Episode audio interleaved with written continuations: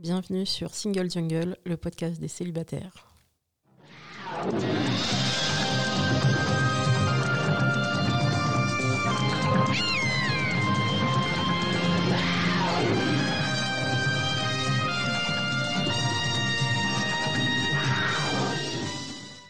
Single Jungle, c'est un podcast dédié aux célibataires. Nous sommes 41,3% en France et en fait sans doute bien plus vu que l'INSEE ne compte pas dans les célibataires les 22% de femmes divorcées par exemple, ni les 20% de femmes et d'hommes qui seraient veufs ou veuves.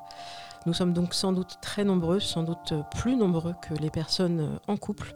Pourtant, nous sommes souvent stigmatisés. On nous dit que la norme, c'est le couple. Donc ce podcast, c'est le vôtre c'est le mien et on va en parler tous ensemble avec mes invités, des experts, des expertes et surtout des célibataires.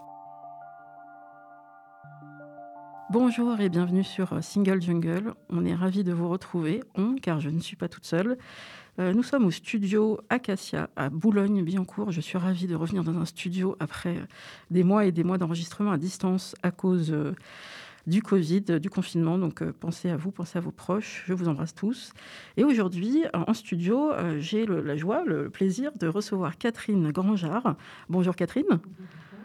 Et vous venez de publier euh, Il n'y a pas d'âge pour jouir, la retraite sexuelle n'aura pas lieu aux éditions Larousse. Alors ce titre, avant de nous expliquer un peu tout ça, peut-être présentez-vous pour nos auditeurs et auditrices. Volontiers, je vous remercie de m'inviter, bien évidemment. Je suis euh, psychanalyste, psychosociologue, donc je suis psy-psy. J'ai écrit pas mal de choses.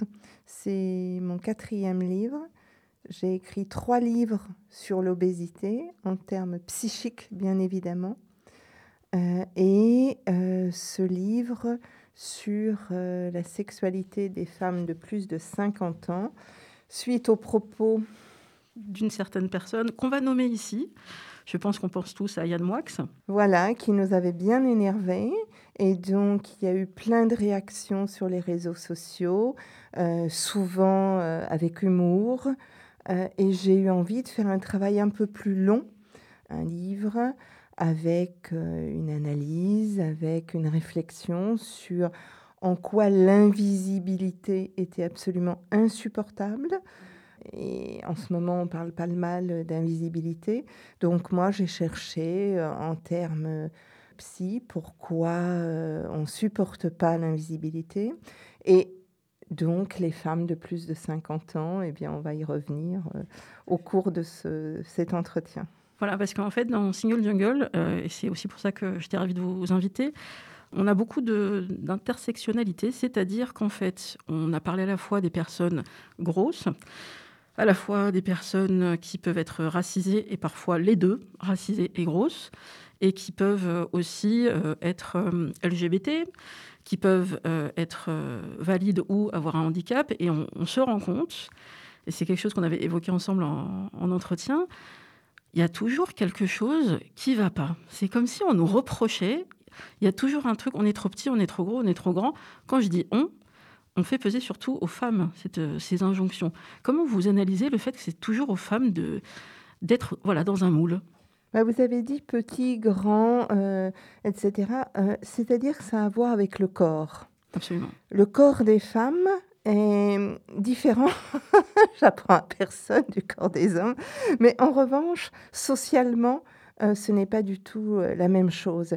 Le corps des femmes est perçu comme devant être désirable le, but du jeu, c'est d'être désirable. Donc si vous êtes trop grande, trop petite, trop maigre, trop grosse, trop jeune, trop vieille, enfin trop jeune non, ça va toujours jeune, mais trop vieille, il y a un problème. Et c'est là où euh, on a besoin de réfléchir ensemble sur ces points communs, qu'est-ce qui fait que ça ne va pas? Pourquoi ça ne va jamais? Et au nom de quoi ça ne va pas? Et pour qui ça ne va pas? Parce que peut-être que pour nous, tout va très bien. C'est le regard de l'autre qui fait que euh, vous vous sentez ne pas aller dans son regard. Et alors ce jeunisme, j'ai pu le, voir à la fois entre femmes et hommes dans une relation hétérosexuelle, mais il existe aussi très fort, et j'espère inviter bientôt euh, des hommes homosexuels qui m'ont beaucoup parlé de ce sujet-là, du jeunisme dans leur communauté. Euh, ou euh, passer un âge qui n'est pas si canonique, hein, à peine à la quarantaine, ça y est, ils ont passé un cap. Et pour certains, ça devient très difficile de faire des rencontres. Donc ça ne touche pas que les femmes. On est dans le patriarcat, ça touche aussi d'autres personnes. Mais on, va revenir effectivement sur euh, donc votre livre et les personnes de plus de 50 ans. Mais j'aimerais aussi quand même évoquer une petite chose au niveau démographique. C'est quelque chose que Chloé Delhomme, euh, autrice, a, dit encore récemment dans une vidéo de Brut. Les gens ne sont pas forcément conscients de la démographie française et du fait qu'il y a plus de femmes que d'hommes dans certaines tranches d'âge. On sait que parfois que les femmes euh, meurent plus tard que les hommes.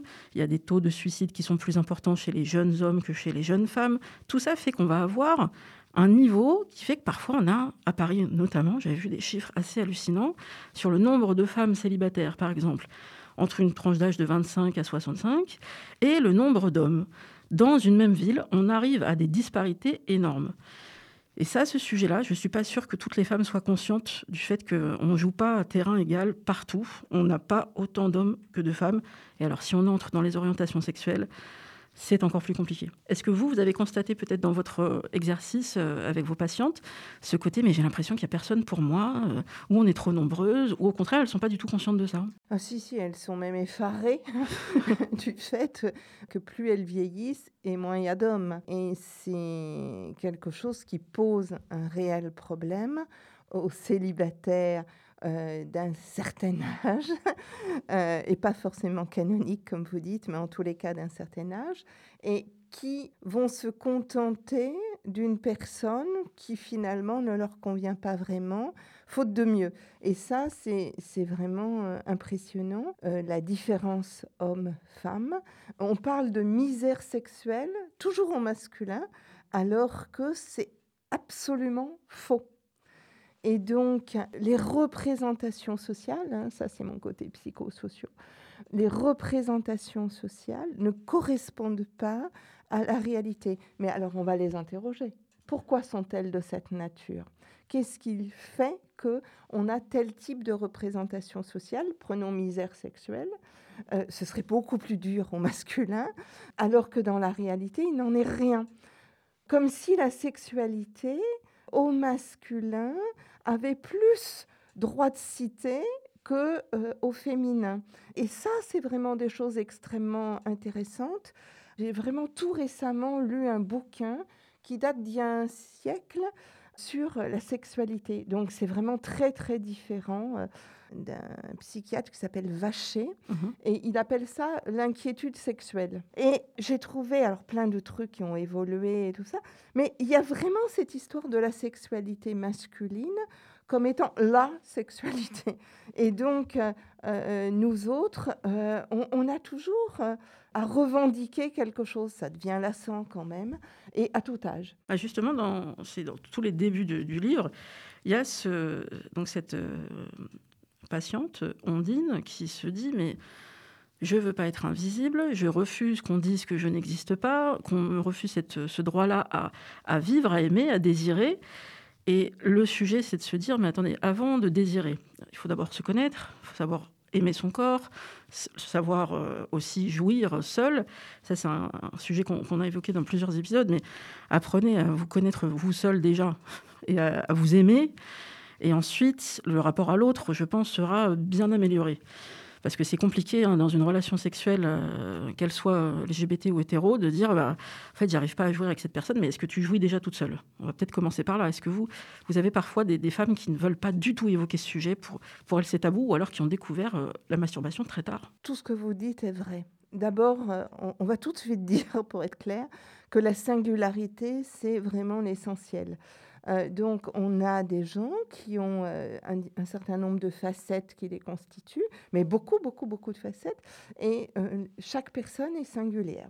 Et donc, en fonction de nos singularités réciproques, telle chose est vraie, telle autre moins, ou pas du tout d'ailleurs. Donc, sur la masturbation, de plus en plus, les gens, hommes ou femmes, en parlent librement un cabinet de psychanalyste, si on ne parle pas librement, euh, je ne vois pas pourquoi les gens viendraient. Hein. Donc oui, il y a des personnes, hommes ou femmes, euh, qui vont vous dire que sexuellement, la masturbation, ça part tout de suite, c'est facile, c'est pratique, machin. Mais c'est pas très intéressant parce que ce qui les intéresse, c'est la relation sexuelle. Et que donc, du coup, on va se dire, mais qu'est-ce qu'on cherche? Est-ce qu'on cherche une jouissance physique ou est-ce que cherche quelque chose de plus euh, de l'être? Et auquel cas, euh, on va pas mettre la masturbation au même endroit. Donc moi, euh, chacun fait ce qu'il veut. Bien sûr, il n'y a pas d'obligation. Ça aussi, on ne veut pas d'injonction, parce qu'on a vu l'inverse aussi, malheureusement, Absolument. dans les magazines féminins, où si une femme ne se masturbait pas, alors là, elle avait tout raté, quoi. C'est ça. Mais pourquoi euh, s'obliger? Il y a des gens qui n'ont pas besoin de ça. D'ailleurs, même dans la masturbation, il y a aussi des gens qui pensent, comme quoi c'est vraiment des, clichés, qu'il faut forcément un acte de pénétration avec des doigts, des Mais pas du tout. On est toutes et tous différents là-dessus. Absolument. La masturbation, euh, désormais, est beaucoup plus euh, reconnue, parlée, etc. Euh, elle était sans doute pratiquée tout autant, mais elle n'était pas euh, explicitement revendiquée ou dire bah oui et alors. Euh. Mais la vie sexuelle, c'est quand même quelque chose de plus large. Et, ce qui est important, même si mon bouquin, il n'y a pas d'âge pour jouir, c'est très provoque. Hein. C'est comme Corinne Massiero aux Oscars, c'est provoque. C'est un titre, mais c'est quand même autre chose qu'un titre.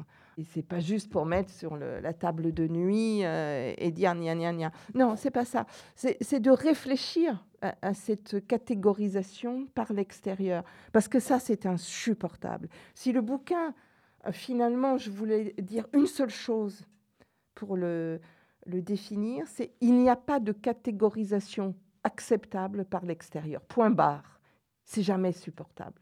Et donc, du coup, l'individualité de la personne a besoin de s'exprimer et de s'épanouir. Mais si on vous dit, toi à ton âge, toi avec ton corps, toi machin, toi... Eh ben toi, toi quoi? Toi, tais-toi. et, donc voilà, il y, a quelque chose de super important là-dedans. Et euh, c'est pour ça que le, titre me plaît, parce que euh, il n'y a pas d'âge pour. Voilà. Et jouir n'est pas simplement quelque chose de sexuel, est quelque chose qui on peut jouir d'une conversation avec une copine, on peut jouir euh, d'un coucher de soleil ou d'une bonne réputation, on peut jouir de plein de trucs. Et sexuellement aussi. Il n'y a personne qui n'a à dire c'est trop tard, c'est trop tôt, c'est pas, c'est pas comme ça. En fait, il y a un jeunisme ambiant qui est poussé, bien sûr, par pas mal de points, le, patriarcat, on y reviendra, mais aussi, je pense, euh, des marques, des industries, des cosmétiques qui, elles, vont faire de l'argent là-dessus, et c'est pour ça qu'on les pousse. Mais de même, je le vois, il y a une campagne bientôt, justement, euh, sur l'antigénisme qui est poussée euh, il me semble, par les Nations Unies, j'ai vu pas mal de choses là-dessus, euh, qui jouent sur deux plans. Les personnes euh, de 50 ans et plus euh, seraient à jeter à la poubelle dans le monde professionnel, ce qui bien sûr est totalement faux, ce sont des, idées reçues des recruteurs. Et inversement, de l'autre côté, les personnes plus jeunes, ah bah, ça ne nous intéresse pas, elles ne sont pas expérimentées. Il y a toujours quelque chose qui ne va pas, et il y a cette petite tranche où on est à peu près intéressant, la trentaine, la quarantaine, mais attention, pas trop, parce que ça va être trop cher. Donc c'est vrai que le jeunisme est ambiant, mais pour revenir sur euh, les femmes, parce que c'est un peu le sujet, parce que les hommes de 50 ans n'ont pas la même euh, difficulté à vivre au quotidien. Et donc, vous avez évoqué Corinne Maziero, qu'on remercie. Merci Corinne. Donc, au César, c'est une femme, une actrice de 57 ans qui a fait la grande provocation de euh, lutter contre ce qui se passe en ce moment pour les artistes, c'est-à-dire qu'on est dans un néant, ils ne savent pas du tout ce qui va se passer pour eux demain, ils ne peuvent pas jouer depuis plus d'un an. C'est horrible, même s'ils ont des aides financières, c'est horrible de ne pas pouvoir monter sur scène, de ne pas pouvoir exprimer son art. Et cette incertitude qui est insupportable pour beaucoup de gens, mais en particulier pour tous ces intermittents du spectacle. Et elle, elle donc, elle, s'est dit, bah, mon corps est politique, je vais y aller. On y va. Et donc, elle est arrivée avec euh, son costume de peau d'âne, euh, le sang, un peu pour euh, imaginer un peu Carrie.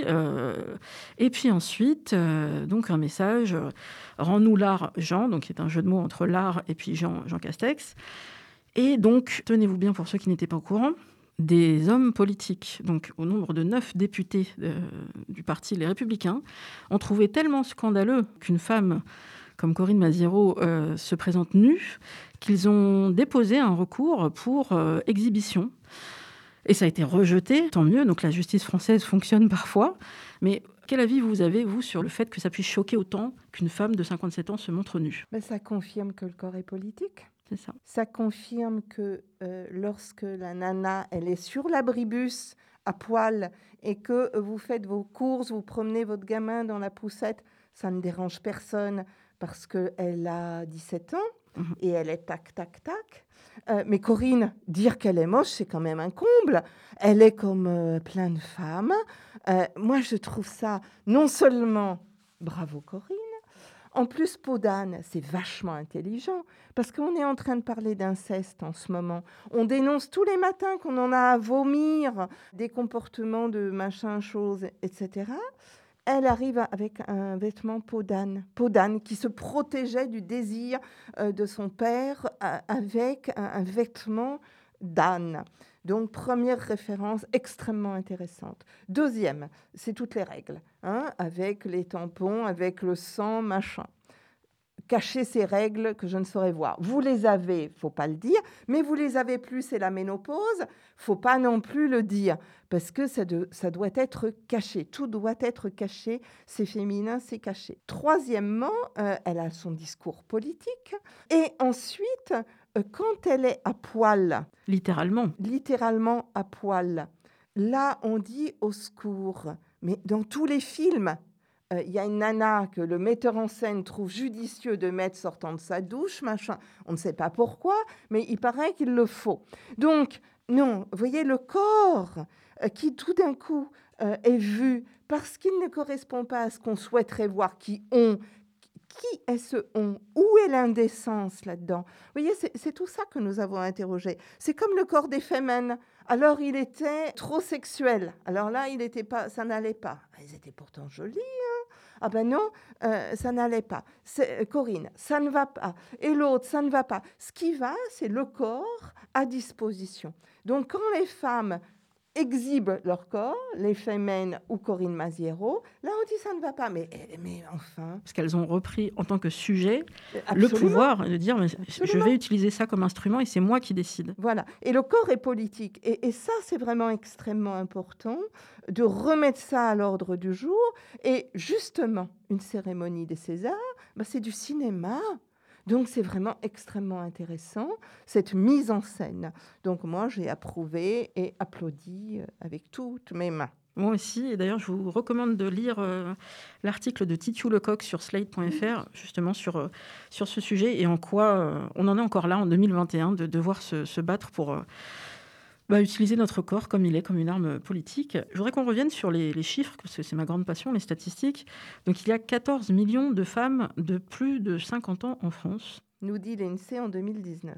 Voilà, et là on se dit, mais attendez, tous ces gens-là, moi je ne les vois pas au cinéma, je ne les vois pas beaucoup à la télévision. J'ai l'impression, il y avait eu un collectif de femmes actrices qui avait dit, mais pourquoi euh, cette représentation qui est importante, on sait à quel point la représentation est capital. Euh, on a besoin de se voir représenté euh, au cinéma, à la télévision, dans les journaux télévisés.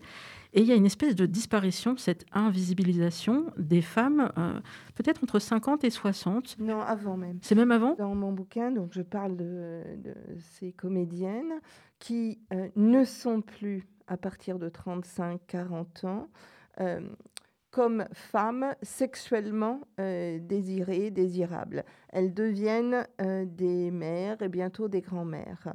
Euh, la différence d'âge avec les hommes, eux, ils tournent jusqu'à 57 ans. Le, rôle du mec vraiment... Avec des partenaires parfois très jeunes. Voilà. Donc, l'identification, hein, puisqu'on va faire un peu de psychanalyse. L'identification, c'est ça. C'est de ce, sur écran, on s'identifie, on se projette dans la peau du personnage. Donc, si ce sont des hommes qui sont les héros, eh bien, euh, les femmes ont un peu de mal. Si ce sont des femmes jeunes, les femmes qui ne sont pas aussi jeunes ont un peu de mal. Si elles sont euh, au niveau euh, physique différentes du type de beauté montré sur écran, elles ont un peu de mal. Donc, vous voyez, c'est ça qui réduit euh, le chant où les femmes sont bien dans leur peau. Et ensuite, on va dire, mais elles sont jamais contentes. Ben, évidemment qu'elles sont jamais contentes, puisque l'identification est extrêmement réduite. Et nous avons besoin d'interroger l'image qu'on nous projette et qu'on nous propose. D'où effectivement euh, des femmes qui disent ben non, il faut qu'il y ait plus de réalisatrices, plus de metteuses en scène, plus de etc. Parce que euh, nous voulons euh, parler de nous et pas simplement parler des hommes. Et par exemple, là, il y a eu la série En thérapie qui m'a énormément énervée. Ah oui? Ah bah oui. Parce qu'au moins, ils auraient choisi une psychanalyste. Mmh là, on aurait vu quelque chose d'autre. Est-ce qu'elle-même fantasme sur ses beaux patients? Mmh Comment ça se passe dans le transfert? Vous voyez, on aurait euh, vu la crise du milieu de vie d'une femme. Ça aurait été vachement différent que de suivre ce mec tous les 35 épisodes. Vous voyez, euh, c'est quand même très gênant d'avoir en permanence des héros masculins alors que euh, plus de la moitié de la population, nous sommes des femmes, et comment on, travaille avec notre psychisme, comment on, évolue. Donc, il me semble hein, que déjà de faire voir ce qu'on ne voit pas, l'invisible, de faire voir ce qui n'existe pas comme identification, de faire voir tout ce qui est gommé parce que c'est normal. Mmh et, quand on dit ça, on dit Ah ouais, mais toi, tu vois vraiment des problèmes toujours partout. Ben non, sauf que si on ne les voit pas, c'est politique. Il semblerait que lorsque nous, on parle, euh, on soulève des choses qui n'existaient pas. Mais elles existaient, mais elles n'étaient pas verbalisées. Et c'est ça le, le, point qui nous énerve très très fort c'est que euh, nous avons besoin de faire prendre conscience de quelque chose. Après, on est d'accord, on n'est pas d'accord, on discute. Mais si on n'en a pas conscience, on ne peut pas s'insurger, on ne peut pas se positionner. On ne se positionne que par rapport à quelque chose dont on a conscience. L'empowerment dont je parle, euh, ça ne vient qu'après la prise de conscience. Moi, mon job, c'est la prise de conscience. On parle des choses, effectivement, et tout à l'heure, vous avez évoqué la ménopause. Et il y a eu, euh, il y a quelques mois à peine, un podcast sur euh, la ménopause sur Arte Radio. Et là, je me suis dit, mais c'est pas possible qu'on attende 2021 pour entendre parler de la ménopause. et bien si. Et en fait, France Culture en a fait un aussi avec euh, la série documentaire. On vous mettra tous les liens. Je me suis dit, mais qu'est-ce qui fait qu'on trouve si peu de ressources? Elles, existent, hein, les, documents, des, livres, il y en a sur le sujet, mais les podcasts ayant aujourd'hui beaucoup de visibilité, la radio étant une ressource phare, pourquoi les gens qui produisent se disent ah bah la ménopause. Et France Culture disait euh, avait mis en introduction ah c'est pas sexy. Et c'est des femmes qui se parlent hein, et qui décident de faire ou pas ce documentaire. Ah c'est pas sexy oh, c'est pas fun oh, bah, alors déjà on n'est pas obligé de parler que des choses fun. Et ensuite euh, moi en tant que femme de 40 ans je trouve dingue de devoir chercher et de me dire, mais autour de moi, pourquoi personne ne m'a parlé de cette ménopause, de comment ça... Il y a une, les gens n'en parlent pas, il y a une pudeur, alors qu'on parle tant des règles, pourquoi ne pas parler de la ménopause? Je ne crois pas que ce soit une pudeur. Je, crois que euh, comme euh, c'est pas fun, c'est pas sexy, euh, parce qu'on va vous parler de vieillir. Et donc, euh, comme l'âge moyen de la ménopause, c'est 50 ans, on va vous parler euh, d'une étape et puis euh, ça s'amène quand même vers la fin de la vie. Donc, c'est n'est pas fun, vous voyez, en ce sens. Bon, on, on va simplement dire que depuis le 18 octobre 2020, la journée mondiale de la ménopause a été beaucoup plus médiatisée. Mais pourquoi? Parce qu'il y a des femmes qui ont fait des bouquins, qui ont fait euh, des films, qui ont fait des trucs. Dans, dans mon bouquin, je cite plein de, de, livres et de films et de chansons. Hein? Brigitte Fontaine. Oui. Bon, voilà, vous voyez, euh, il y, a quand même pas mal de choses qui se passent, mais ça ne se passera que par l'identification. C'est parce qu'on se dira, euh, Brigitte, elle a chanté ça, Corinne, s'est mise à poil, Catherine, elle a fait un bouquin, l'autre, elle a fait ci, elle a fait ça, qu'on se dit, euh, au bout d'un moment, tiens, mais il y en a qui, qui réfléchissent sur ces sujets et qui disent, ben, est-ce que que c'était fun au fond quand j'avais 20 ans? Ben, je suis pas sûre. Je suis pas sûre que ce soit beaucoup, beaucoup plus fun. Est-ce que c'est juste la vie qui est compliquée? Est-ce que c'est juste euh, être un individu à part entière qui est compliqué? Donc, si on pense les choses comme ça, on va, on, va dire, bah, la ménopause, c'est une des étapes de la vie. Euh, ça fait partie de, de l'existence. Soit je suis morte, soit à partir de 50 ans, j'ai la ménopause. Alors, la ménopause, on dirait que c'est un drame. Or, euh, il y a quand même les, disons, euh, allez, euh, un petit peu plus des deux tiers des femmes qui n'ont pas de symptômes graves, mhm. qui sont pas plus revêches qu'auparavant, qui n'ont pas plus d'insomnie qu'auparavant, qui n'ont pas plus, je sais pas quoi, de prise de poids qu'auparavant, qui n'ont pas plus de, de, de, alors c'est vrai qu'il euh, y a quelque chose qui bouge dans le corps, mais la façon dont on l'appréhende va avoir une incidence sur ce qui bouge. Parce que si on a beaucoup la trouille de quelque chose, on le vit plus mal. Si, etc., etc. Donc, il y a des femmes qui ont des symptômes. Ça, c'est vrai. Et celles qui ont des symptômes peuvent éventuellement trouver des solutions qui aident un peu. Mais il faut aussi dire que ça dure un an, un an et demi. C'est tout. C'est tout. C'est-à-dire que pendant un an, un an et demi, il, peut y avoir des symptômes. Mais simplement, moi, là où je, je trouve c'est scandaleux, tu as à peu près 45 ans, 48 ans, euh, ton toubib te dit alors vous allez bientôt avoir la ménopause, donc il va falloir qu'on en parle et qu'on prévoit des trucs. Mais non, on va rien prévoir. Si je suis pas bien, je reviens te voir. Si ça va pas, je te dirai ce que j'ai.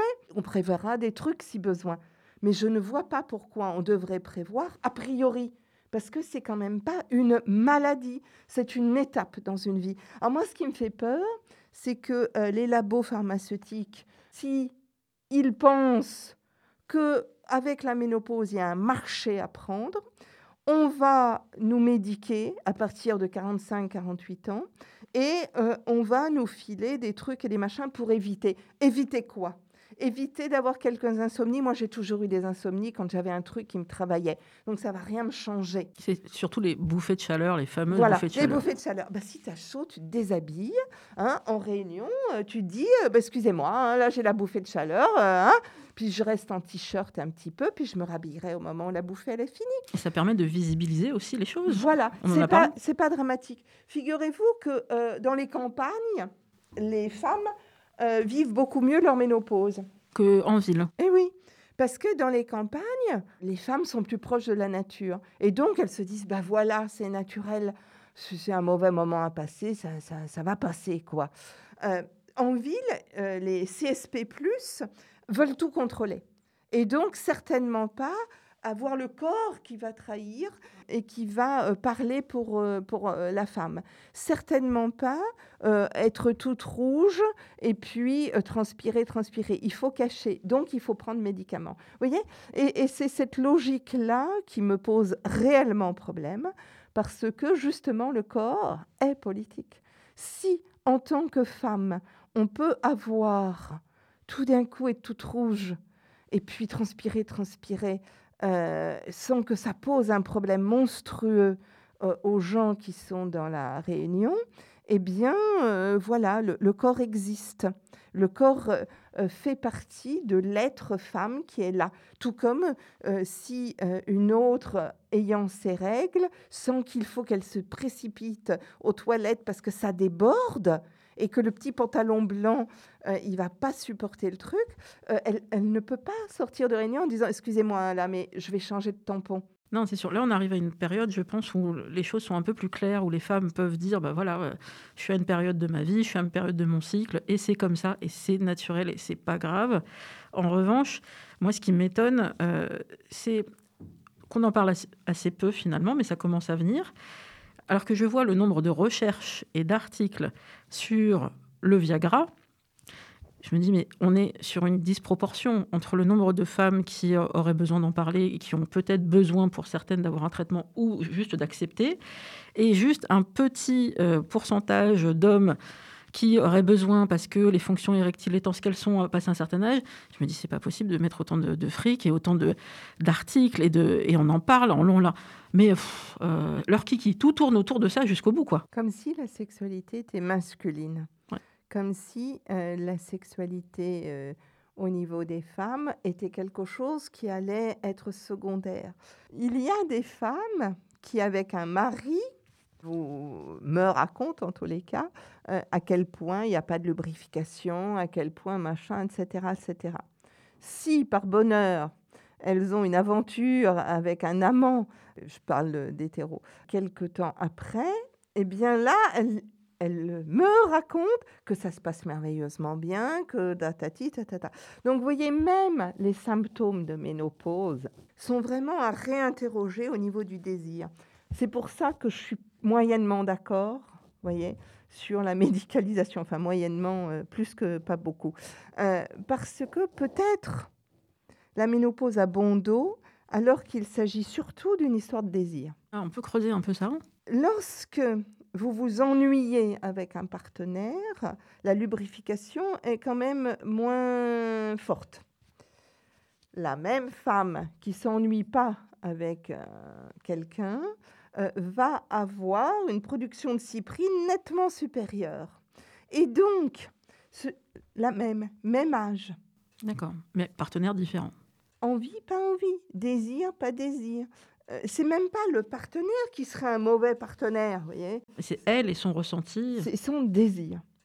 Enfin, le sexe, il n'est pas dans la culotte. Non, c'est sûr. Le sexe, il est d'abord dans la tête. Et donc, ça déclenche. C'est le désir qui compte. Le désir de faire quelque chose avec Tartampion, là, tout de suite. Parce que le même tartampion, peut-être demain, peut-être pas envie. Et lorsqu'on dit c'est hormonal, j'ai trop trop peur qu'on revienne à du biologique alors que c'est vraiment autre chose. C'est pour ça que tout à l'heure, vous voyez, je vous ai parlé de relations mhm. sexuelles. Je vous ai parlé de, quelque chose qui se joue avec euh, une personne, une autre personne, euh, quelque chose qui se joue euh, un peu plus globalement que uniquement techniquement, mécaniquement. Alors, je voudrais juste faire une petite parenthèse sur la lubrification, parce qu'il faut parfois faire des rappels, même en 2021 en France. Vous avez le droit de lubrifier de telle ou telle façon, selon votre cycle, selon votre humeur, etc. Et vous avez le droit d'être aidé. Alors cet épisode n'est pas sponsorisé, mais qui sait, peut-être un jour, pourquoi pas. Il y a des outils, des lubrifiants qui sont naturels, qui sont pour certains avec du silicone, pour certains avec d'autres choses. À vous de choisir la formule qui vous va. Je vous mettrai des références que j'ai pu tester moi-même. Il y a quelques années encore, euh, il y avait des partenaires qui me disaient mais pourquoi tu as pris du lubrifiant? Tu penses que je vais pas t'exciter assez? Je fais, oula, là tu projettes des choses. Donc ce n'est pas lié à toi, c'est que je connais mon corps, je connais mon cycle et je sais que, par exemple, juste après les règles, je ne vais pas assez lubrifier. Je, le sais. Donc, comme les scouts, toujours prêt. Donc, je prends euh, le lubrifiant pour être sûr que tout se passe bien. Peut-être que je n'en aurais pas besoin, mais je préfère l'avoir. C'est pas à 2 heures du matin que je vais essayer de le trouver dans, dans un quartier ça m'est arrivé plus jamais. Donc j'ai tout ce qu'il faut et je pense qu'il faut déculpabiliser les femmes sur ce sujet-là et que les hommes, je ne sais pas où ils prennent leur éducation sexuelle, mais c'est pas parce qu'on on a pris du lubrifiant avec soi que c'est vous qui n'êtes pas assez excitant ou que vous n'avez pas appuyé sur les bons boutons. C'est juste un outil pour nous aider et c'est ok. Bien sûr. Euh, ce qui est super intéressant dans ce que vous dites, c'est que qui, vous, qui se connaît mieux que soi-même? Et donc, euh, il y a cette euh, sécurité intérieure que de pouvoir recourir à un lubrifiant qui va venir servir si nécessaire. Mais ce que je voulais dire, c'est que ce n'était pas obligatoire. Mm-hmm. C'est que moi, ce qui me pose problème avec l'histoire de la ménopause médicalisée, mm-hmm. c'est cette association à la ménopause, parce que la paroi est plus fine, il y aura moins de lubrification. C'est possible, mais il est possible aussi que euh, l'habitude créant de la lassitude, euh, il y ait moins de lubrification. C'est pas à cause forcément de l'âge. Et on aurait cette image-là, de peut-être dans l'imagerie populaire, euh, qu'une femme de plus de 50 ans serait moins excitable ou excitée. Oui, bien sûr. Oh, c'est pas faux. Hein. Euh, c'est qu'il y a euh, un laps de temps plus long. Ah, le temps, on y vient, le temps. Dans l'excitation euh, et dans la lubrification. à 25 ans, par exemple, disons qu'il faut, je ne sais plus de tête comme ça, mais dans mon bouquin, ça y est, disons 40 secondes. Et pour une femme, à partir de la ménopause, il faut deux minutes et quelques. Alors vous savez, si on n'a pas deux minutes, on va aller se faire des crêpes. Oui, on va faire autre chose. Parce que c'est vachement bon, les crêpes aussi. Je vous renvoie vers le, cœur sur la table. Je vous mettrai l'épisode euh, où c'est une euh, jeune femme. D'ailleurs, il faut dire euh, il ou elle, ou les deux, parce qu'elle elle est non-binaire. Je crois qu'elle veut qu'on dise il, donc on va dire il. Et cette personne précise qu'elle a besoin de temps pour prendre du plaisir. Elle fonctionne comme ça. Il fonctionne comme ça. Et donc, c'est par d'autres expérimentations, notamment avec euh, des femmes, donc dans une relation euh, lesbienne, qu'elle s'est autorisée à avoir du temps. Je me dis, c'est pas possible d'en être là, mais à la limite, chacun son chemin, mais de devoir dire à la personne, à son partenaire, à sa partenaire, j'ai envie de toi, mais je veux qu'on prenne le temps. Euh, je n'ai pas envie qu'on fasse ça en un quart d'heure parce que j'ai besoin d'être relaxé, qu'on se caresse, qu'on discute, qu'on arrête, qu'on recommence. Et on, en est à cet élément précieux qui est le temps et le temps qu'on se, se consacre l'un à l'autre. Oui, et puis pour revenir à ce qu'on disait il y a peut-être un quart d'heure, la misère sexuelle. Mhm. Il va y avoir des personnes qui sont quand même dans une telle misère sexuelle qu'elles ne vont pas oser dire ce qui leur conviendrait ou ce qui leur conviendrait pas, que ce soit en termes de temps, de pratique, de machin, parce que c'est la misère. Donc, euh, c'est vraiment super important de s'attarder, ouais, même à qu'est-ce que je m'octroie, qu'est-ce que je m'octroie, et même qu'est-ce que je, je crois possible pour moi, vu dans cette situation où j'en suis là aujourd'hui, maintenant. Donc c'est pas que une histoire d'âge, c'est pas que une histoire de, sexe, c'est pas que une histoire de je sais pas quoi moi. C'est euh, l'idée qu'on a de soi-même sur euh, le marché sexuel, mmh l'idée qu'on a de soi-même comme étant au niveau euh, de la désirabilité. C'est déjà bien beau d'avoir un ou une partenaire. Il faut peut-être pas trop en rajouter comme exigence etc., euh, etc. Donc vous voyez, euh, là, on, est, on est dans quelque chose d'assez moche et sordide parce que les gens ayant une opinion d'eux-mêmes qui dépend de plusieurs facteurs. Un des facteurs, c'est évidemment l'enfance. L'autre des facteurs, c'est le vécu de, la personne jusqu'au jour J, mhm. mais aussi c'est la société.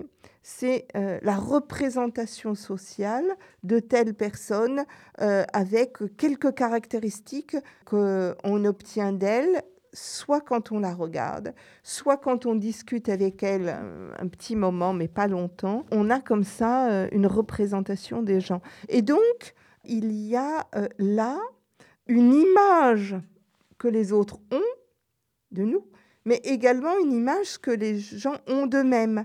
Et, c'est tout ça qui fait que il y a des gens, vous vous dites, mais je ne comprends pas. Je ne comprends pas pourquoi euh, ils ont une telle image négative euh, d'eux-mêmes et euh, d'autres positives d'eux-mêmes. Je voudrais qu'on évoque la représentation des hommes et des femmes de plus de 50 ans au cinéma et dans les séries au niveau de leur sexualité. J'ai en tête la série Transparent qui était sur OCS et maintenant qui, est produite par Amazon, euh, qui doit être encore disponible. Et c'est une des premières fois où une série qui n'est pas très grand public parce qu'il faut quand même connaître. Euh, donc c'est le héros euh, devient une femme, donc une femme transsexuelle. On a dépassé la soixantaine, hein, on est bien sur une femme donc de 60 ans qui est mariée. Et je vois une scène très belle où une femme euh, donc de 65, 70 euh, est dans son bain, elle est nue et euh, elle discute avec cette femme qui est donc son, son ex-mari. Et ils discutent et à force de discuter, ils parlent de sexualité. Alors déjà, je me dis, ça fait un petit moment que j'ai pas vu deux personnes de plus de 60 ans parler de sexe dans une série. Et là, l'acte suit les paroles. Et on ne voit pas, mais c'est suggéré, et on voit qu'elle prend du plaisir. Euh, eh bien, euh, il y a situation de, sexualité, c'est-à-dire qu'elle la doite, en fait, on va dire ça. Et je me dis, waouh, il a fallu attendre un petit peu, mais ça y est, on voit des personnes de plus de 60 ans ayant un rapport sexuel. Ok, et alors, bah moi j'ai trouvé ça très beau, ça avait un sens, euh, ça avait une utilité dans le scénario, c'était pas gratuit. Et ensuite, il y a eu d'autres scènes, euh, voilà, entre femmes, hommes, euh, LGBT, il y avait un peu de tout, avec des corps différents, avec notamment une femme qui avait, subi une mastectomie. Ça aussi, hein, jamais vu des choses pareilles. Pourquoi il faut attendre aussi longtemps pour voir enfin des corps différents, des, corps en fait normaux, des corps euh, de tous les jours, de plus de 60 ans, ayant des rapports sexuels? Parce que d'ordinaire, les corps qui sont montrés sont tous les mêmes corps. Donc euh, on a en tête, parce qu'on est matraqué par euh, le cinéma habituel. Plus on va parler de l'invisibilité inacceptable, plus il y aura des productions d'œuvres euh, qui vont montrer et mettre en scène d'autres euh, individus et d'autres corps. Euh, c'est un mouvement. Il faut que des individus, comme je le disais tout à l'heure, Brigitte, Corinne, Catherine, disent bon ça va quoi, ça suffit, et produisent des choses, hein, chansons, livres, films, pour que ensuite des œuvres disent bah tiens on va mettre euh, en scène etc euh, dans mon bouquin là euh, il y a je parle d'un film porno. La dernière fois c'est Olympe de qui a fait ce film et l'actrice principale c'est Brigitte Lahaye. Et donc, le scénario, c'est une femme qui a 69 ans, je crois bien, décide une dernière fois et en même temps, ça aborde le sujet de l'euthanasie. Et une dernière fois, donc, elle va, euh, elle va mettre en, scène un certain nombre de rencontres sexuelles. Euh. et en fait, on ne sait jamais la dernière fois. En général, on ne sait pas que ça va être la dernière fois qu'on voit un tel. Euh. C'est rare que ce soit fixé. Ça, c'est notre dernière fois.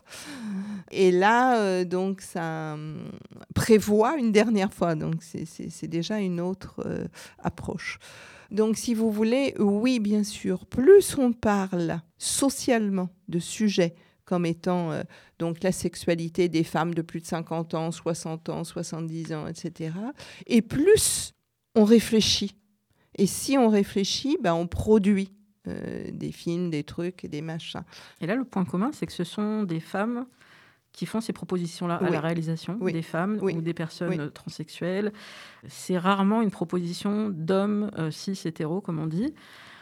À croire que soit ça les intéresse pas ou moins, ou moins, mais encore une fois, il nous faut plus de voix différentes dans le cinéma, dans les arts. Et c'est comme ça qu'on aura euh, ces propositions artistiques qui semblent pourtant pas euh, si folle, quoi, mais c'est juste de la représentation de ce qui existe euh, dans la réalité, mais peut-être magnifié, parce que c'est le cinéma, c'est les séries. Mais, moi, je trouve ça bien que les ados d'aujourd'hui puissent avoir accès à ça aussi. J'ai eu beaucoup, beaucoup, beaucoup d'interviews sur mon bouquin. Beaucoup. Et, allez, 99,9% journalistes femmes. Ah Comme si les journalistes hommes n'étaient pas concernés par la sexualité des femmes à partir de 50, 60 ans. Donc vraiment, c'est intéressant. Ensuite, vous parlez des ados. Ah, simplement, la sexualité des femmes de cet âge-là, c'est la sexualité de leur mère. Ah. Nous sommes leur mère. Et donc, euh, la sexualité des parents, ça dérange toujours les enfants, mais encore plus la sexualité des mères. Pourquoi? Je, crois vraiment que euh, la sexualité masculine, du fait du pénis extérieur, reste quelque chose d'assez extérieur à la personne. La sexualité féminine, du fait de nos organes génitaux qui sont beaucoup plus complexes, dont en intérieur, eh bien, euh, ça implique autre chose. Et les, les jeunes n'aiment pas tellement que les mères parlent de leur sexualité. Ça les gêne Ça les gêne, ça les dérange. Ils sont mal à l'aise. Euh, autant euh, dans, quand il y a des séparations, par exemple, leur père vient avec des, des copines, des machins, bon. Mais quand c'est leur mère, pas tout à fait pareil. Ah, mais il y avait un super épisode de 10% avec euh, Fanny Ardant. Non, c'était pas Fanny Ardant, pardon, Sigourney Weaver. Euh, mais ça aurait pu être Fanny Ardant, ça aurait été tout aussi bien. Et Sigourney Weaver se battait pour que cette production de ce film se fasse en tant que femme de plus de 60 ans qui tombait amoureuse d'un homme euh, trentenaire. Et alors quoi? Où était le problème? Alors que, bien sûr, le scénario inverse, on l'a constamment. Il y, a des, études sur le sujet, des articles qui avaient fait la, comparaison entre l'âge des partenaires hommes et des partenaires femmes. C'était extraordinaire. Il y avait parfois 30 ans entre les deux. Ça gênait personne. Donc je pense que petit à petit, il va falloir qu'on ait effectivement plus de femmes, plus de Céline Sciamma et plus de, réalisatrices vraiment qui disent mais moi j'ai autre chose à vous montrer, j'ai autre chose à, raconter. Euh, mais ce que je voulais évoquer aussi, c'était euh, dans votre livre, il y a ce sujet de, vous vous adressez aussi aux hommes. Donc là, vous dites que vous avez peu de, pour l'instant, on fait un appel, peu d'hommes s'intéressent au sujet. Est-ce que finalement, les hommes qui vont s'intéresser à ça, ce sont des hommes déjà un peu acquis à la cause qui se considèrent comme militants, voire pro-féministes. Comment on va faire pour aller attraper les autres? Est-ce que ça va se faire par l'éducation des, jeunes hommes, des jeunes garçons? De nos maris, de nos partenaires, etc. Ou est-ce que ben, on va continuer à se battre entre nous? J'ai eu plein de lecteurs ah. qui m'ont dit ah non mais moi je suis pas du tout comme ça. Moi je préfère euh, les femmes de mon âge, etc. Alors tous mes patients m'ont affirmé la main sur le cœur, que bien évidemment, il n'était pas du tout comme euh, Yann Moix, etc., etc. Donc, si vous voulez, en leur demandant de se situer, on les fait avancer. Parce que, euh, avant de parler des jeunes, d'abord les hommes concernés qui ont la cinquantaine, euh, donc les, fameux partenaires des 40% de femmes qui ont plus de 50 ans. Hein. Ça, veut dire quand même c'est une partie de la population, c'est presque la moitié. Ils en sont où ces hommes-là? Avec leurs femmes, ils se barrent tous avec des jeunettes ou pas? Donc vous voyez, euh, peut-être qu'on peut tous regarder, d'ailleurs nous aussi, hein, les jeunes nanas, sans pour autant avoir euh, en partenariat sexuel euh, des personnes qui ont 20 ou 30 ans de moins que nous. Vous voyez, c'est moi, je suis pas forcément à revendiquer d'être cougar. Vous voyez, il y, a quelque chose qui, qui est vraiment super intéressant. Donc, les hommes ont besoin de se situer et c'est parce qu'on les interroge qu'ils le font. Peut-être ils fantasment sur les jeunettes, mais c'est pas forcément évident qu'ils ont envie euh, de, passer euh, autre chose qu'un coup d'un soir avec euh, une jeune femme. Parce que c'est quand même pas vraiment les, les, mêmes plaisanteries, les mêmes trucs, les mêmes machins. Ensuite, les plus jeunes. Ça va évoluer évidemment. Parce que pour le moment, comme les femmes de 50, etc., sont leurs mères et qu'elles sont en train de parler de sexualité, ça passe moyen. Mais une fois que quelque chose bouge, euh, ils vont se situer aussi. Mais ce que je veux vraiment souligner, c'est qu'ils ne peuvent pas se situer si on ne soulève pas le problème. Et pourquoi c'est nous qui le soulevons? Bah Parce que ça, ça nous concerne nous. Parce que nous, on n'est pas contente. Parce que nous, euh, soit on a déjà plus de 50 ans, soit euh, en arrivant à 40, 50, 45, ah bah ouais, tiens, il me regarde un peu moins. J'ai une copine l'autre jour qui me 45 ans, super machin, et elle me dit qu'un mec vient de lui dire que non, finalement, il n'était pas intéressé par elle parce qu'il souhaitait plutôt une jeune parce qu'il pourrait avoir des enfants. Elle lui dit, mais moi j'ai déjà des enfants qui ont la vingtaine, alors tu vois, euh, on va peut-être se quitter là tout de suite.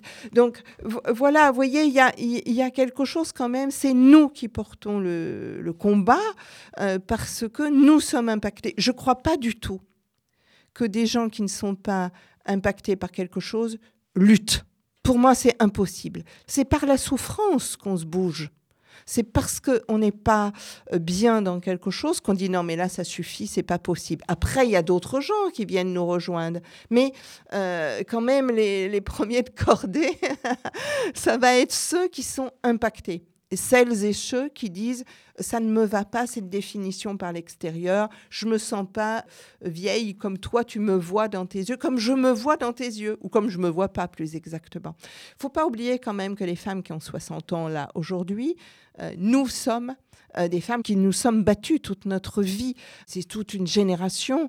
Euh, on n'a pas arrêté de se battre pour ci, pour ci, pour ça, la contraception, l'avortement, tout. Alors, faut quand même pas croire que maintenant, on va juste être des grands-mères, voyez. C'est absolument impossible. On est capable d'avoir une casquette grand-mère, une casquette mère, une casquette machin. Et puis aussi, si l'envie nous prend de continuer à être euh, aussi dans la sexualité, de l'être aussi. C'est pas obligatoire, mais si l'envie nous prend, personne n'a à nous dire euh, t'es rangé des voitures, alors que je sais pas qui, mon frère euh, jumeau du même âge, lui ne le serait pas. Vous voyez, c'est c'est juste invraisemblable. Ça, ce n'est pas possible. Et c'est peut-être pour ça qu'on va faire bouger les lignes. C'est parce qu'on dit non. Tout à l'heure, on parlait de, de jeunisme ambiant et peut-être d'idées reçues qui sont transmises pour faire peur aux femmes, pour leur dire attention, il faut euh, faire ceci, cela, les cosmétiques et tout. Euh, j'avais vu une statistique que j'essaierai de, retrouver euh, sur l'écart d'âge dans des couples hétérosexuels.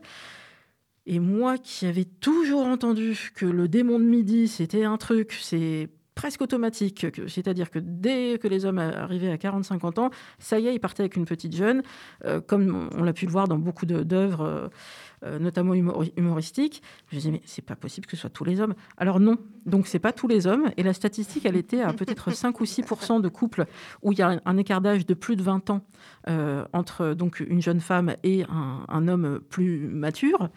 Je dis, mais alors si c'est que 4 ou 5% peut-être qu'ils sont plus visibilisés, peut-être qu'on les voit beaucoup plus aussi au cinéma, dans, la littérature, et peut-être qu'on a une fausse idée, une fausse image de ce que c'est qu'en fait les couples aujourd'hui en France. Ben non, il y a des gens qui ont le même âge, ou à 5 ou 10 ans près, mais 20 ans d'écart, c'est pas si courant finalement. Bien sûr que les gens ont plutôt le même âge, et euh, bien sûr que l'image euh, dépend aussi de ce que nous voyons sur nos écrans. Alors après, il y a le fantasme qui n'est pas à confondre avec la réalité. Comme euh, les gens ont beaucoup recours au porno. Mm-hmm et que dans le porno, c'est rare de voir une nana euh, qui a plus de, je sais pas quoi. 30, ça doit être le maximum. Hein. Voilà. Donc, vous voyez, il y, y a, aussi l'objet de fantasme, l'objet de désir. Peut-être il est avec sa bonne femme qui a son âge, mais il fantasme sur des gamines qui ont la moitié de leur âge. Donc, vous voyez, c'est ça aussi. C'est une, une, espèce de, de distorsion entre euh, ce qui se fait, ce qui se rêve, ce qui se blague, ce qui se plaisante euh, et tout ça. Mais ils ne se retournent pas dans la rue sur les femmes de 60 ans. ce qui ne veut pas dire que ça les attire pas. Il y a aussi ce qu'on montre. Oui, mais je crois que ce qui attire est aussi ce qui est attisé par ce qui est dit beau, l'image du beau, le, le, beau montré sur les podiums. Vous voyez, euh, quand vous regardez un défilé de mode, les filles sont anorexiques et elles ont 15 ans. Mais est-ce que c'est beau? Tout le monde vous dit non ce n'est pas beau. Simplement, tu n'as pas de vrais grands modèles qui sortent de cette euh, euh, physionomie. Donc, vous voyez, c'est ça qui, nous interroge énormément. Et lorsque on interroge euh, tout ça, on arrive à le faire voir. C'est cette morphologie qu'on a besoin de questionner pour que hommes et femmes soient mieux dans leur corps. Parce que, objectivement, soit tu passes ta vie à la salle de sport, soit tu as un corps euh, qui n'est pas ferme et tonique et jeune et machin. Et donc, du coup, comment toi-même tu, vas être à l'aise dans ta sexualité? Vous voyez, c'est tous ces trucs-là euh, que nous avons besoin de travailler pour pouvoir ensuite se dire, bon, bah moi, je suis à l'aise, même si, et tout ça. Et tout ça, Si on n'en parle pas, si on reste sur des images que les, hommes, le, démon de midi, la jeunette, machin, ils se trouvent presque recalés à rester avec des nanas qui ont leur âge. Or, euh, c'est un, peu plus complexe puisque par ailleurs, quand on discute avec eux, ils disent non mais moi je préfère les femmes de mon âge parce que on a un, un bain culturel en commun et euh, je me sens très mal à l'aise avec des gens des groupes de gens qui ont l'âge de mes enfants, finalement. Euh, ça va quoi. Donc, vous voyez, il euh, y, a tout ça, mais tout ça ne se fait pas si on n'y réfléchit pas. Parce que l'image montrée euh, sur tous les écrans, ce sont des femmes d'un certain type de profil, puisqu'on a dit que les actrices à partir de 35 ans ne tournent plus euh, les femmes vraiment désirables, elles sont dans d'autres rôles. Déjà, il y en a beaucoup moins.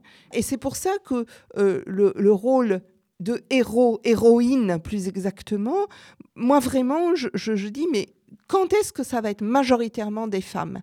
Parce que pour le moment, c'est majoritairement des hommes. Et ça, ça pose vraiment un grave problème, parce que nos états d'âme à nous, nos problématiques à nous, c'est rare. Oui, puis on avait euh, évoqué le test de Bechdel. Oui. Euh, dans d'autres épisodes, mais alors vous pouvez le refaire, c'est euh, assez amusant, vous pouvez le faire pour n'importe quel film, série ou, euh, ou même des livres. Est-ce que vous vous retrouvez à un moment donné avec deux personnages féminins qui discutent ensemble d'autre chose que des hommes? Il n'y en a pas tant que ça, hein, en fait. Hein, ça... Donc c'est pour ça qu'il faut... Alors, tous les films ne passent pas forcément ce, test-là, mais c'est ce qu'on voudrait avoir de plus en plus, avoir une diversité de paroles, une diversité de sujets, de se dire que tout ne tourne pas autour de l'homme de son kiki et de comment le, le, conquérir. Vraiment, il y a plein d'autres sujets. Euh, alors, il y en a qui vont dire que c'est pas fun. Moi, je trouve que tous les sujets sont intéressants et qu'on peut y aller. Donc, euh, grâce à votre livre, on va pouvoir un en savoir plus. Je rappelle le titre. Il n'y a pas d'âge pour jouir. La retraite sexuelle n'aura pas lieu chez Larousse. Et on peut évoquer aussi euh, un autre livre que vous nous avez apporté, La femme qui voit de l'autre côté du miroir, que vous avez coécrit avec Daphné Le Portois. Et ça, c'était plutôt un livre qui parlait de, de, de problèmes de rapport au corps, à l'image et, et, au poids notamment. Tout à fait. Et c'est une jeune femme de 25 ans, vous voyez, parce que je ne suis pas obsédée par les femmes qui ont 50 ans. Non, non, mais ça euh, commence tôt, hein, le rapport au corps. La femme, oh, pff, ça commence tout de suite. Enfin, ça commence euh, toujours. Pour les garçons comme pour les filles, bien évidemment. Bon, la femme qui voit de l'autre côté du miroir, vous voyez, quand on se regarde dans le miroir, la façon dont on va interpréter l'image, c'est euh, en raison de ce qui est derrière, ce qui a été dit, des mots qui ont été dits depuis notre euh, plus jeune âge. C'est ça qui fait qu'on interprète une image. On ne regarde pas un miroir, il ne réfléchit pas le miroir. Euh, ce qu'il fait, le miroir, c'est qu'il nous montre quelque chose euh, mais on le parle en raison d'autre chose. Donc, euh, dans ce bouquin, qui est vraiment un, un petit roman très grand public, qui euh, vraiment, moi j'ai écrit trois livres sur l'obésité, celui-ci c'est la fin de la trilogie, les deux autres c'était des essais que j'ai écrits toute seule, et celui-ci avec Daphné, euh, c'était euh, l'idée de, de, mettre vraiment tout ce qu'il y a à savoir sur l'obésité, c'est sur la chirurgie de l'obésité, elle a 25 ans, elle veut s'offrir une chirurgie de l'obésité, elle va chez ses parents, il y a une discussion, machin, tout ça, et évidemment il faut qu'elle passe chez une psy parce que c'est obligatoire dans le protocole. Et la psy, magnifique, va lui dire, bon, écoutez, vous allez revenir, on veut parler de vous, comment ça, parler de moi, je voudrais que vous me signiez le machin et tout ça. Et donc, évidemment, ça va pas se passer comme ça. Et euh, on, voit ses rapports à elle-même, à sa famille, aux autres. Euh, elle est prof d'anglais dans un collège, euh, son travail, et puis les mecs, et puis tatati, tatata. Donc, voilà. C'est franchement important pour moi euh, de transmettre. Et, c'est ça, d'écrire des livres, je crois. Euh, enfin, tous les cas pour moi. Je dis pas que je suis écrivaine, je dis que je suis auteur ou autrice, comme on veut, euh, parce que je transmets des choses qui viennent de ma pratique. L'idée, c'est que les lecteurs et les lectrices, vraiment, ils trouvent des choses d'eux. C'est-à-dire de poser le bouquin et de se dire, mais moi, au fond, euh, pourquoi est-ce que je me trouve moche ou pourquoi je me trouve belle? Euh, Pourquoi euh, j'ai une morale à zéro? Pourquoi je me trouve trop ci ou trop ça? Et, c'est ça l'important, hein, quel que soit le sujet, c'est de pouvoir se dire, Mais moi, j'en suis où par rapport à des problématiques, euh, le célibat euh, J'en suis où Et elle est célibataire, euh, la, jeune de 25 ans. À quoi ça rime tout ça Qu'est-ce qui fait que ça rime comme ça? Bah, C'est un, sujet qui revient régulièrement. J'ai encore vu en, chemin pour arriver au studio et je me suis dit c'est pas possible de tout le temps culpabiliser les femmes. C'était sur Yahoo Lifestyle, quelque chose comme ça. Le titre c'était pourquoi les femmes ne s'aiment-elles pas? Mais parce qu'on fait rien pour qu'on puisse s'aimer. Donc c'est vrai que si ce livre peut permettre au moins de se poser, de s'interroger, prendre un peu de recul et de dire mais euh, est-ce que je m'aime? Est-ce que je m'aime suffisamment? Euh, J'avais assisté à un petit cours euh, par Self Love Project où on demandait aux, aux personnes qui assistaient, donc c'était essentiellement des femmes, mettez-vous une note d'amour vous, vous mettez combien? Vous vous aimez combien sur 10 Alors moi, très automatiquement, 9 ben, bah oui, parce qu'on n'atteint jamais la perfection, mais 9 sur 10, je, voilà, je m'aime à ce point. Et je vois passer des notes. Je vois des filles qui se mettent 2. 2 sur 10. Donc là, il y a le problème de l'estime de soi. Euh, c'est un vrai sujet que vous traitez sans doute avec vos, vos patientes et vos patients. Ça commence très tôt euh, et on sait que c'est lié aux parents, c'est lié à plein de choses, à la, façon dont on a reçu de l'amour ou qu'on nous a dit des choses sur notre corps.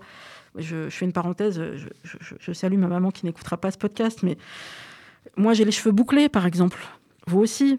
Et c'est OK, on a le droit d'avoir les cheveux bouclés. C'est beau. Ben, et ma maman, euh, on lui a appris que les cheveux, c'était lisse. Sinon, c'est pas beau. Je lui dis, maman, il faut que tu déconstruises. C'est parce qu'on t'a montré que des photos, des choses, des pubs, des L'Oréal, de cheveux lisses. Mais nous, on a des cheveux bouclés, naturellement. Et ils sont beaux comme ça. Pourquoi les détruire? Pourquoi les abîmer?